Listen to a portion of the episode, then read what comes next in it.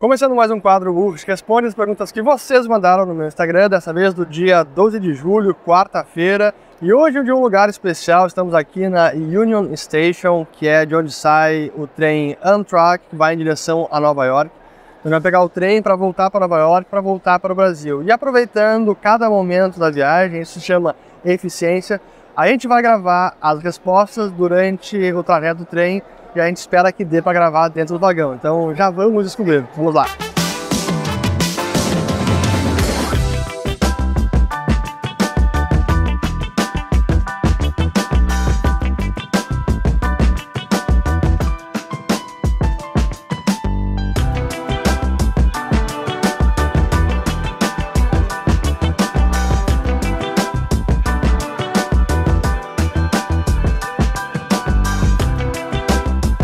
Bom, pessoal, começar a responder aqui as perguntas então. A primeira do Cris Norte. E agora, vai comprar o Tesla? Então, essa pergunta tem a ver certamente porque ele viu o nosso Urge Responde da semana passada, que a gente fez na Califórnia viajando de Tesla. Não, não pretendo comprar Tesla, eu falei sobre isso. Eu acho que carro totalmente elétrico relativamente inconveniente, porque se der qualquer pane, você não consegue se programar corretamente, a bateria acaba e não tem como recarregar. Aí precisa de um gerador a diesel para recarregar a bateria elétrica. Então, um híbrido eu acho que é uma boa, mas totalmente elétrico eu não confio. Aqui do HX Rocha. Se os dados da China são manipulados, por que prestamos atenção neles? Porque, por mais que sejam manipulados, ainda assim eles transmitem alguma informação. E, e mesmo o dado manipulado, a gente consegue extrair alguma coisa dele. Por exemplo, comparando com outros dados do mesmo país, ou comparando o mesmo dado ao longo do tempo, dá para verificar a tendência, pode refletir a realidade com precisão, mas ainda assim tem informação para ser extraída. Mas a gente precisa saber que algum tipo de distorção, de influência do partido acaba havendo. Aqui do Albuquerque. Você acha que o yuan vai passar o dólar nos próximos 5 ou 10 anos? Não, não vai passar o dólar. A gente não consegue imaginar nesse momento do sistema monetário alguma moeda ultrapassando a moeda americana nesse período, não 5, 10 anos. Talvez no futuro, daqui 50, é possível, mas a China precisa mudar muita coisa, a começar por abrir a sua conta capital, porque a moeda não é plenamente conversível. Enquanto o yuan não for realmente conversível, é, essa conversa nem faz sentido, a pergunta nem faz sentido. É preciso que isso aconteça antes de pensarmos em yuan suplantar o dólar como moeda hegemônica. Aqui uma do Gustavo perguntando o seguinte: meu gerente me recomendou investir em LCI ou LCA. Que você acha delas? Esse é o tipo de pergunta que é muito específica. É preciso saber como você está alocado, que tipo de investimentos você já tem na carteira, o quanto que tem em renda fixa, quanto tem ações, por quanto tempo quer manter o dinheiro aplicado. Então, tudo isso são perguntas relevantes e que ajudam a responder: vale a pena investir em LCI? Quanto que vale a pena? Qual o percentual do seu patrimônio ou da sua liquidez? Então, apenas dizer LCI ou LCA é ótimo seria uma resposta superficial da minha parte e de qualquer assessor de investimento. Aqui do Sérgio Soares. Você acredita que teremos um super aumento de alíquota de comprar de moeda estrangeira para comprar moeda estrangeira? Nessa reforma tributária que está sendo aprovada na Câmara, não tem nada ali que versa sobre moeda estrangeira, controle de capital, algo assim. Então, nesse momento eu não vejo nada disso. É, o que o governo usa, às vezes, para desincentivar a compra de moeda estrangeira é o UF. Mas com esse nível de câmbio, que até veio para baixo de 5, então o nosso real tem se valorizado e com tendência de se valorizar mais, não tem por que o governo usar essa ferramenta para inibir a compra de moeda estrangeira. Então, não vejo isso acontecendo. Aqui uma boa do Arturo Rota. O que você espera da reforma tributária da renda? Puxa, eu não espero nada bom. A gente está vendo agora essa primeira fase, a reforma tributária sobre o consumo já fiz alguns vídeos sobre isso no canal, foram dois específicos sobre o tema e um que responde da semana passada que eu também falei grandes comentários. E essa do consumo já está sendo problemática a gente vê a necessidade quase de não alterar o nível de carga tributária, a manutenção da carga tributária. Por um lado, isso é bom porque, até não comentei isso no outro vídeo, o objetivo é manter a carga tributária inalterada, o nível total. Então não pagaremos mais impostos em nível global, em tese. O que cada setor ou pessoa pode acabar pagando são outros 500. E aí teremos diferenças.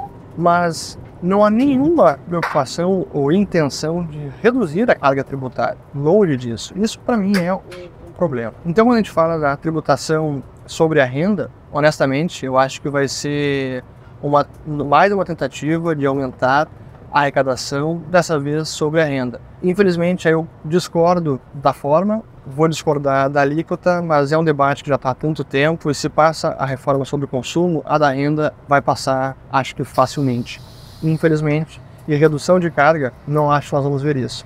Mas é importante que o imposto de renda sobre as empresas também caia. Isso eu quero ver. Então, mas não espero coisa boa da reforma tributária sobre a renda, infelizmente. Aqui uma do Washington. Quais livros você recomenda para contra-argumentar as ideias socialistas, sem Mises? Eu diria que o Milton Friedman é um ótimo economista para refutar ideias socialistas e tem um livro dele chamado Livre para Escolher, Free to Choose, que é excelente. Aí está uma forma de rebater os socialistas sem ser com. Aqui do, olha o nome do cara, O Coxinha. Crise de 29 foi causada pelo Federal Reserve, certo? Na escola ensinam que foi por excesso de liberalismo. Pois a mesma narrativa colou com relação à crise financeira de 2008. O problema teria sido a grande desregulamentação do setor financeiro e que isso permitiu aos bancos tomar risco em excesso. Isso é parte da verdade, não é completo. Porque o problema do regime do sistema financeiro, já falei disso em alguns vídeos, é que os bancos conseguem tomar muito risco, se alavancar demais, fazer apostas arriscadas, e eles não arcam com os custos das consequências quando a coisa dá errado. Então eles internalizam os lucros, mas socializam as perdas. Esse é o grande problema. E essa é uma diferença do sistema financeiro quase que mundial em relação ao brasileiro, onde no Brasil temos a responsabilidade ilimitada onde os acionistas, controladores, administradores e conselheiros fiscais respondem com patrimônio pessoal no caso dos prejuízos da instituição superarem o capital investido. Isso acontece nos Estados Unidos. Então, não é apenas uma liberalização, um livre mercado, é um regime que incentiva o comportamento arriscado. Esse é o problema e é um, é um problema é, radical, a gente tem que ir à raiz dele para entender como consertá-lo. E falando de 29, tem várias causas importantes ao longo da década que chegaram até o crash de 29. A gente estava em Nova York, fomos até Wall Street, fizemos, já dando um spoiler, a gente gravou um documentário sobre isso. E é impressionante como a década toda de 20 eram chamados anos infelizes, anos loucos da década de 20, em que tudo dava certo, tinha crédito na praça, bancos concediam empréstimo para as pessoas se alavancar ainda mais no mercado financeiro. A gente tinha também corretoras fornecendo liquidez para os investidores. Então foi todo um conjunto de incentivos, o ambiente da época e a política monetária do Fed mais frouxa, estimulando toda aquela atividade econômica e atividade especulativa. Então colocar a culpa no livre mercado, nas pessoas ou na ganância, a ganância sempre existiu e sempre vai existir, mas é preciso entender todo o ambiente institucional, regulatório do sistema financeiro como um todo. E aí tem problema do Estado, porque o Federal Reserve é uma agência estatal, assim como qualquer outro banco central. O livro do Murray Rothbard é muito bom sobre isso, America's Great Depression. Não tem em português, mas é uma ótima leitura. Aqui do Thiago Silva. Você passando esses dias aí nos Estados Unidos, o que sentiu? Ainda é próspero ou o país está decadente? Está descendendo. Ainda é muito próspero, assim, a gente conseguiu ver algumas realidades distintas, de Nova York para São Francisco, Vale do Silício e depois Washington. Então, o centro financeiro do mundo, uma cidade muito turística. Depois o Vale do Silício, que é o centro de inovação, que parece é uma outra dimensão até. A gente está aqui no, no, trem nesse momento e junto com a gente, aqui é um lugar de quatro lugares. Na minha frente está sentado um investidor de venture capital um cara muito simpático e eu tava falando com ele sobre o, a realidade no Vale do Silício que parece outro planeta. Assim. Tudo perfeito, as ruas limpas, arborizadas, muita riqueza, tudo dá certo, tudo funciona. realmente é, um, é, é outro planeta comparado com a Terra e Estados Unidos. Na Filadélfia, estamos chegando em Filadélfia, que é a primeira capital dos Estados Unidos. Mas continuando a resposta sobre os Estados Unidos, ainda assim é um país muito próspero, ah, pode estar em declínio, pode ter problemas graves desde a sua independência, sem dúvida, mas ainda assim, comparativamente, é um baita país, é uma economia impressionante, invejável. E é preciso vir para cá para conhecer e ver com os próprios olhos a realidade daquilo. Aqui pergunta do Renato: influência da China na economia dos países da América do Sul é algo bom? De certa maneira é algo inevitável, porque a China é uma economia gigante, é o principal parceiro comercial da maior parte dos países do planeta, inclusive do Brasil, e negar esse fato é negar a realidade. Agora é preciso lidar com a China, comercializar, sem cair dentro da sua influência política, sem cair dentro da sua esfera de influência, que é o que eles realmente querem, especialmente o Partido Comunista enfim, pela visão, pela ambição de se tornar a potência hegemônica do planeta. Mas é, é preciso lidar com isso que é um fato da realidade, que ela tem influência econômica, portanto pode ter influência política em vários países da América do Sul. Aqui uma diferente, que tipo de música você ouve? Eu escuto de tudo, eu vou dizer o que eu não escuto. Eu não escuto funk, eu não escuto sertanejo, eu não escuto axé. De vez em quando eu escuto pagode, embora a esposa não goste nada. eu escuto sozinho viajando pela estrada no carro. Para acordar é bom, vai cantando e, e lembro das letras, lembro da adolescência. E funciona como café. Aqui do Will Hertz. Para ser economista, invariavelmente tem que acompanhar a política. Para ser economista, para entender de economia, você não precisa acompanhar a política. Para você ficar por dentro das notícias, dos eventos e até fazer algum tipo de previsão sobre os rumos da economia, dos mercados como isso pode impactar suas empresas, seus negócios investimentos, aí você precisa sim acompanhar a política. Mas são atividades distintas. Entender o cenário atual, entender a realidade econômica do momento e fazer economia, pensar como economista. Aqui do Arlindo, o que você acha que pode ou deve mudar na reforma no Senado que pode beneficiar a população. No vídeo que eu publiquei, o último sobre a reforma, eu mencionei algumas coisas. Primeiro, a gente deveria voltar à ideia de imposto único, então remover esses impostos. A gente, tá, a gente saiu do IVA para o IVA dual, para o IVA dual com imposto seletivo, com essa contribuição do Estado. A contribuição do Estado tinha que cair, isso foi na emenda agrolegislativa, tinha que cair. O IBS e CBS tinha também que cair, tinha que ser só um e pronto, não precisa ter dois. Além disso, a gente precisa trazer mais clareza para a PEC que está sendo aprovada e não relegar tanta coisa à lei complementar, porque esse pode ser um grande problema. É, eu entendo que essa mudança tinha que ser feita e menos coisa ficar dependente de lei complementar posterior. E também menos coisas ficarem aberto, porque, por exemplo, o imposto seletivo agora está sendo usado para eh, atividades que são prejudiciais à saúde da sociedade. Então, digamos, cigarro, bebida alcoólica, etc. Vai que no futuro muda a percepção do mundo, do mundo sobre, por exemplo, carne bovina. Ah, não, a carne bovina é muito nociva à saúde pública, então temos que impor um imposto adicional do seletivo também sobre carne. É problemático isso ficar em aberto, então quanto menos brecha tivermos para que um novo imposto se incida sobre outros bens e serviços e menos também brecha haja para interpretação, menos insegurança jurídica teremos. Para mim, essa, isso são coisas que a gente poderia fazer no Senado para melhorar o texto. Ainda não vi interesse ou disposição para fazer essas mudanças. Então, Vamos acompanhar cobrem seus senadores. Aquilo do Tiago. O Congresso não tem sido oposição ao governo Lula que todos esperavam. A pergunta da oposição do Congresso refere-se à reforma tributária. Pois é, né? A gente teve nessa reforma, além do processo muito apressado, a gente também teve as emendas parlamentares que foram liberadas em volumes absurdos.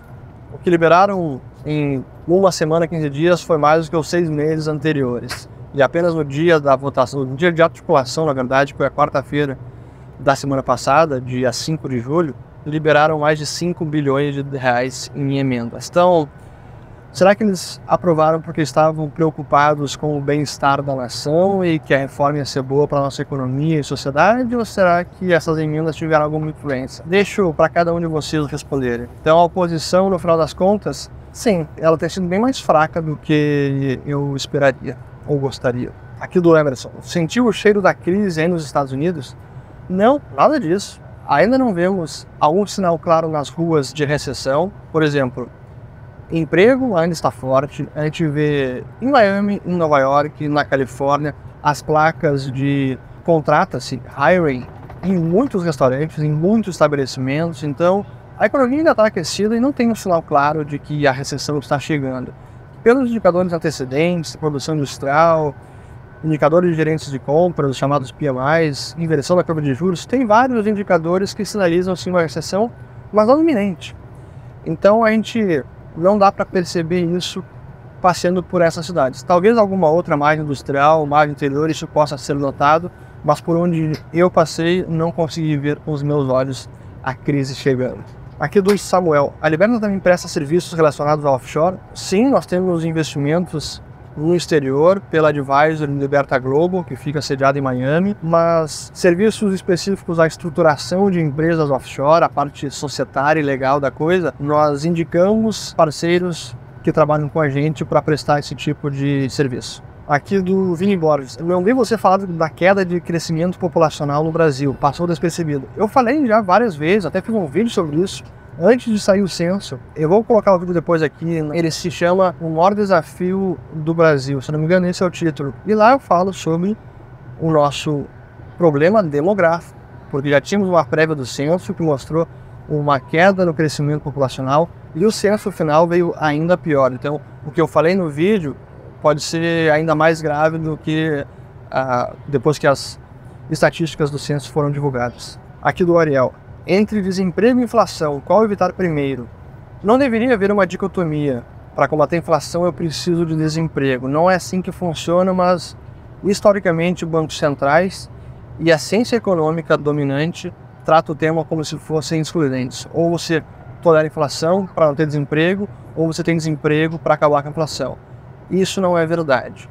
A gente tem vários países ao longo das últimas décadas em que nível de emprego foi elevadíssimo, então taxa de desemprego muito baixa, e com inflação baixa, inflação controlada. Então, não encaremos como uma opção excludente. Ou você opta por inflação ou por desemprego, porque não há essa opção. Aqui do Ariel ainda, na tentativa de minimizar os ciclos econômicos, os bancos centrais acabam piorando a situação. Sim, na minha avaliação pioram, porque eles prolongam os excessos, eles amplificam os desequilíbrios, os erros empresariais, acabam evitando um processo natural da economia, que é o processo de ajuste, o processo de limpeza, de saneamento da, dos balanços das empresas, de famílias. E quando o Banco Central interfere, reduzindo os juros, estimulando mais crédito, ele acaba obstruindo esse processo corretivo que é saudável. É ruim? É, mas ele é saudável e é o que a gente tem uma economia que acaba ficando disforme e os excessos são postergados, acabam se amplificando, tomando uma, tomando uma dimensão ainda maior, que pode tornar a crise eventual pior do que teria sido se o Banco Central não interviesse. Então essa essa é avaliação dos austríacos. Aqui do, essa tem uma boa aqui, ó, essa do FT Correia. Se rolar a luta do UFC entre o Mark Zuckerberg e o Elon Musk, você acha que o Zuck, é, é, você é Zuck desde criancinha? E aí eu acabei de ver uma foto aqui do Mark Zuckerberg no Instagram. Ele bem forte, tá treinando jiu-jitsu. Pelo que eu vi ele lutando, lutando sem kimono, e pelo que eu vi já do Musk, do físico dele, nada esportista, full monte, etc. Eu colocaria as minhas fichas no Zuck. Acho que ele vai acabar com o Elon Musk. Se eu tivesse que apostar, eu colocaria nele. Agora, pelo meu histórico de não curtir muito Elon Musk, será que eu vou do Zuck ou do Musk? Eu vou do Zuck sim, então vou apostar nele. Acho que ele ganha. Tomara que saia a luta. Aqui é do Mari Marcos. Se pudesse nascer novamente, qual nacionalidade escolheria? Difícil essa, né? Eu não sei qual nacionalidade escolheria. Eu escolheria nascer num país mais livre do que o Brasil. Assim, Estados Unidos seria uma opção? Gostaria? Sem dúvida, me identifico com valores deste país. A gente presenciou o 4 de julho, a gente fez um vídeo sobre isso, que, está em edição, aguardem, vai ficar bacana. Para mim é muito fácil se identificar com os valores que forjaram e sustentam os Estados Unidos.